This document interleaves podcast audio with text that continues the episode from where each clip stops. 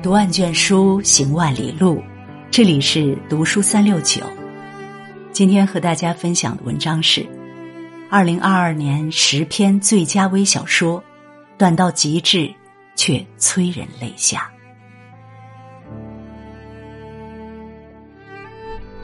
我的晚年，有一位老人用了毕生的积蓄，收藏了许多价值连城的古董。他的老伴儿过世的早，留下三个孩子，可孩子长大后都出了国，有了自己的生活圈。孩子不在身边，所幸老人还有个学生，跟进跟出的伺候他。许多人都说，看着年轻人放着自己的正事儿不干，成天陪着老头子，好像很孝顺的样子。谁不知道他是为了老头子的钱？老人的孩子们也常从国外打来电话，叮嘱老妇要小心，不要被学生骗了。我当然知道，老人总是这么说，我又不是傻子。终于有一天，老人过世了，律师宣读遗嘱时，三个孩子都从国外赶了回来，那学生也到了。遗嘱宣读之后，三个孩子都变了脸。因为老人居然糊涂的把大部分的收藏都给了那个学生。老人的遗嘱写着：“我知道我的学生可能贪图我的收藏，但是在我苍凉的晚年，真正陪我的是他。就算我的孩子们爱我，说在嘴上，挂在心上，却伸不出手来，那真爱也成了假爱。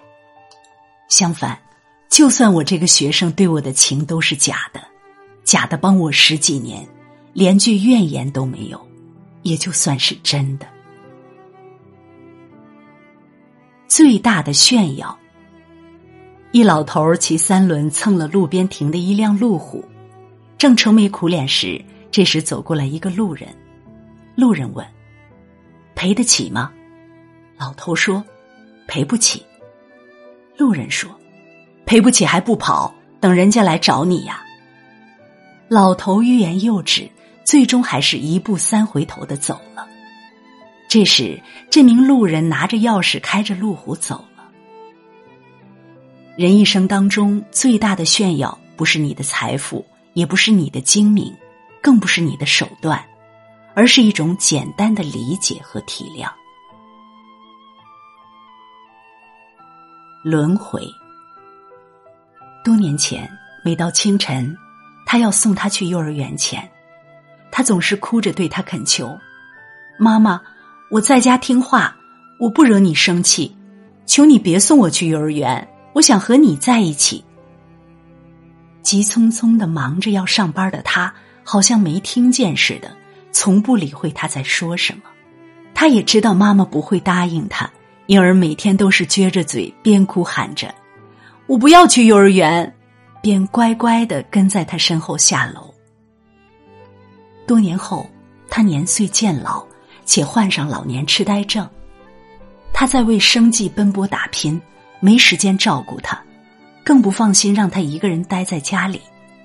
思虑再三，他想到了一个地方，在做出抉择的前夜，望着他进进出出、欲言又止的样子。他的神智似乎清醒了许多。儿啊，妈不惹你生气，妈不要你照顾，不要送妈去养老院，我想和你在一起。哀求的声音像是从遥远的地方传来，变得越来越弱，最后变成了哽咽。他沉默了又沉默，反复寻找说服他的理由。最终，两人的身影还是出现在了市郊那座养老院里。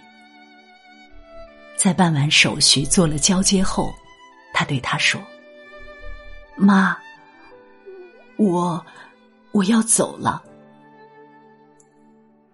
他微微点头，张着没有牙的嘴，嗫嚅着：“儿啊，记得早点来接我呀。”那一霎。忽然记起，当年在幼儿园门口，自己也是这样含泪祈求。妈妈，记得早点来接我呀。”此时，泪眼婆娑的他，别有一番滋味涌上心头。暗念。毕业后多年，他收到了他的结婚请柬。犹豫再三，他还是决定去赴约。他变得风度翩翩，十分健谈。他的新娘也很美丽，让他心里一阵感伤。如果当年自己没有离开，那么留在他身边的是不是就是自己？虽然心里很不是滋味，他还是要走过去给他送去祝福。这么多年没见，你变了好多。记得那时你没这么健谈，跟喜欢的人说话总是结巴，好腼腆。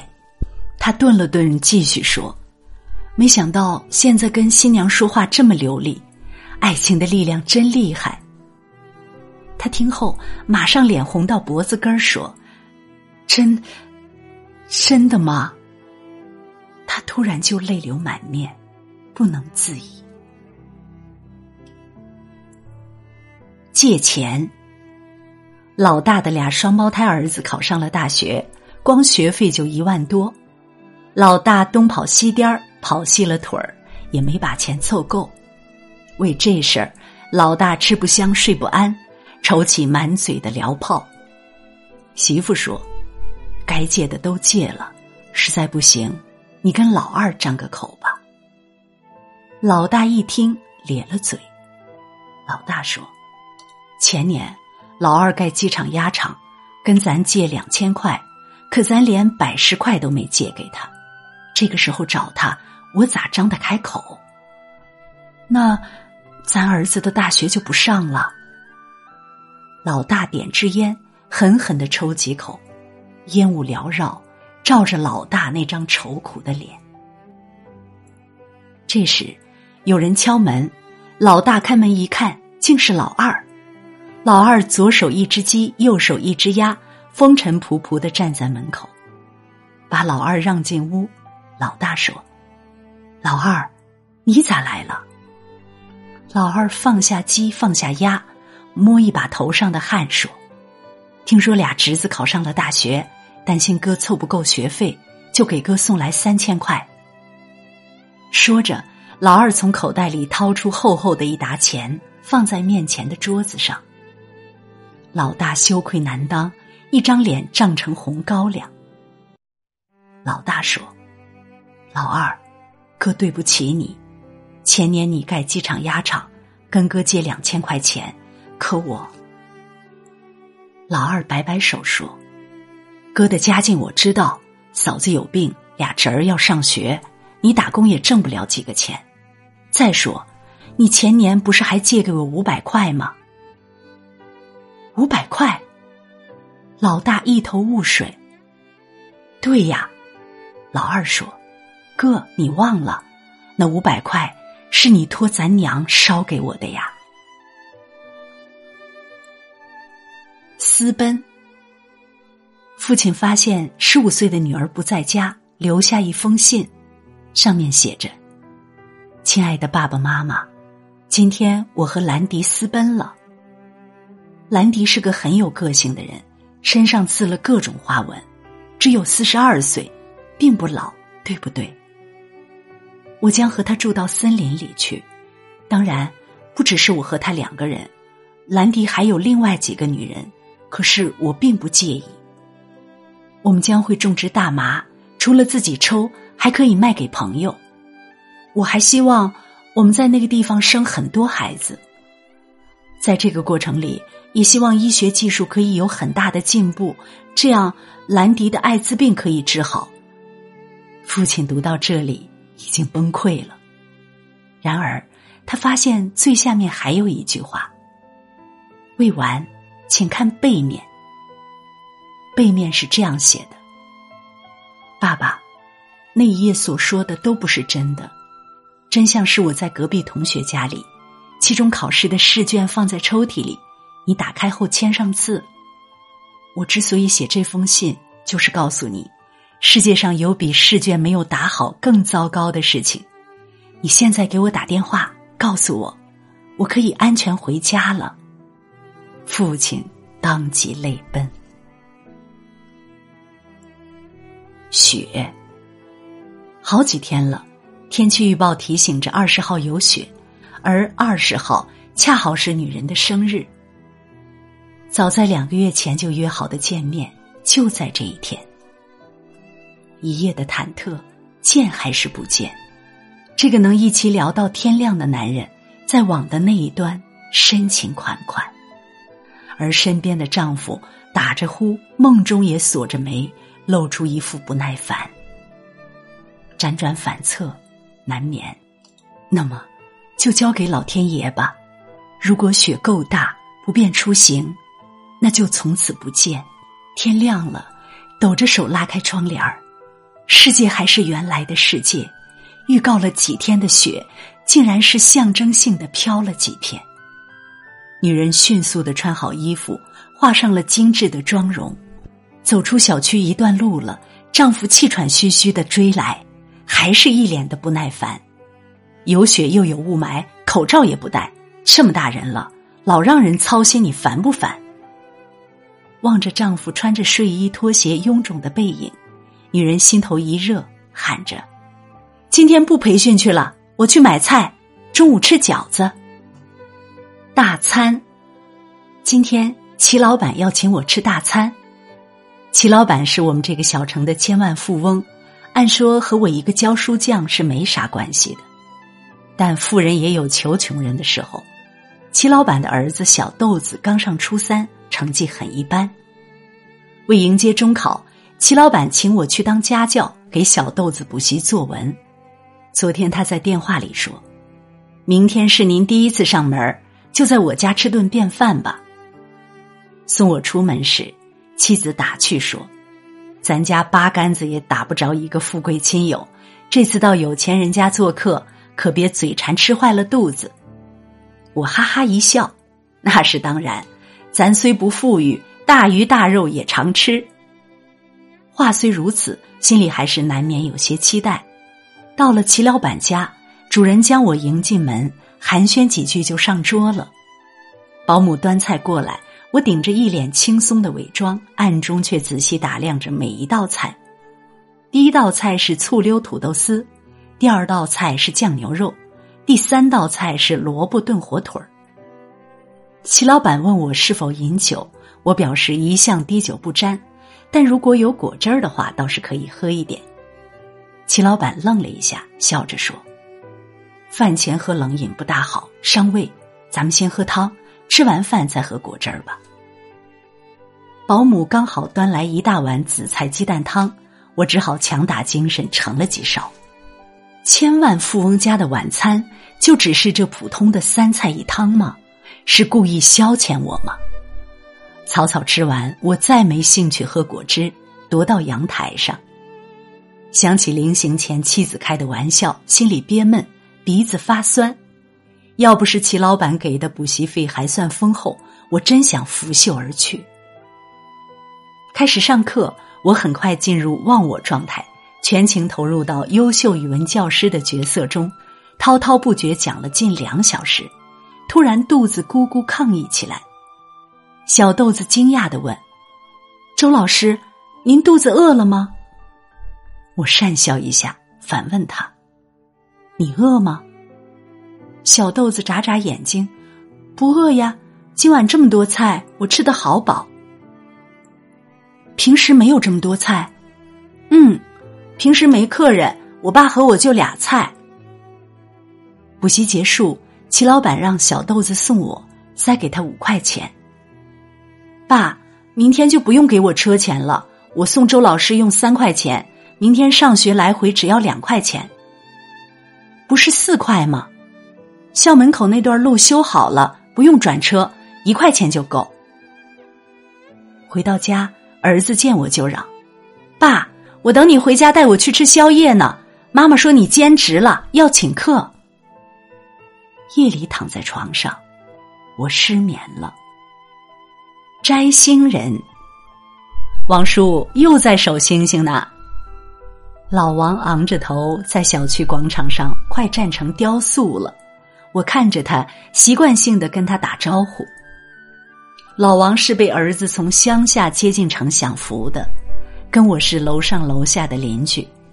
他常给我描述乡下的夜晚，星星挂在浩瀚的天空中有多漂亮，我都当传说听。从记事起，别说星星，就连太阳我都没见过。如果不是有手机看时间，我连白天黑夜都分不清。明晚到我家楼顶来守吧，几率大点儿。我又说。谢谢，老王很感激。他知道我家住顶层，有楼梯去楼顶。守了近一个月都没有看到星星，我开始担心老王在我家楼顶站成雕塑了，那我就麻烦大了。我说，城里最高楼是霄汉大厦，七百八十米，要不去那儿试试？太好了，你能带我去吗？老王特别兴奋。没问题。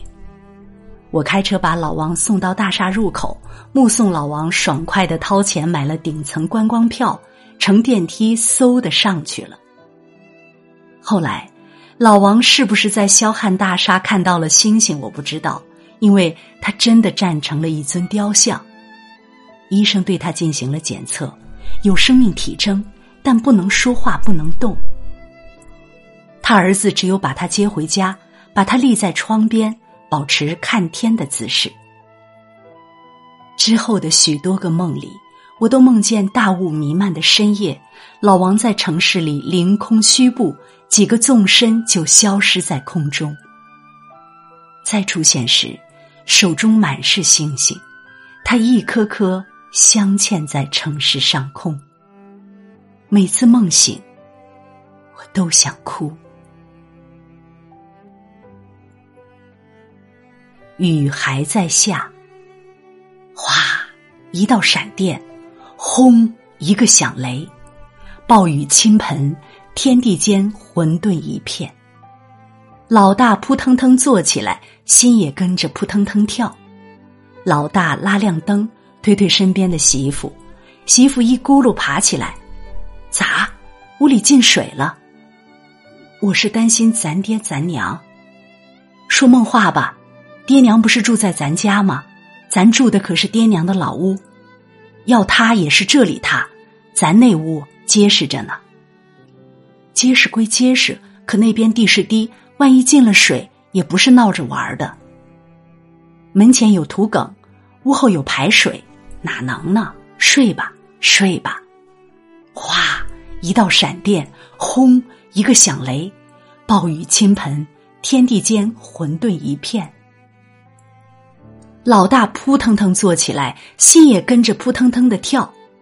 这回媳妇儿没用推，也跟着坐起来。你到底折腾个啥？还让不让人睡觉？我还是不放心。咱爹咱娘都七十多岁的人了，屋里一旦进了水，跑又跑不得。要不，你去看看。嗯，看看。老大麻利的穿衣下地，把我一个人撇屋里，我也去。穿好雨衣，摁亮手电，老大和媳妇拧开门，一头扎进暴雨里。哗，一道闪电，轰，一个响雷，暴雨倾盆，天地间混沌一片。老大和媳妇跌跌撞撞来到自家门前，一切安好。媳妇说。我说没事儿，你偏不信，这回安心了吧？老大和媳妇磕磕绊绊的原路返回，刚进院门口，眼前的一幕就把他们惊呆了：屋子塌了，哗，一道闪电，轰，一个响雷，雨还在下。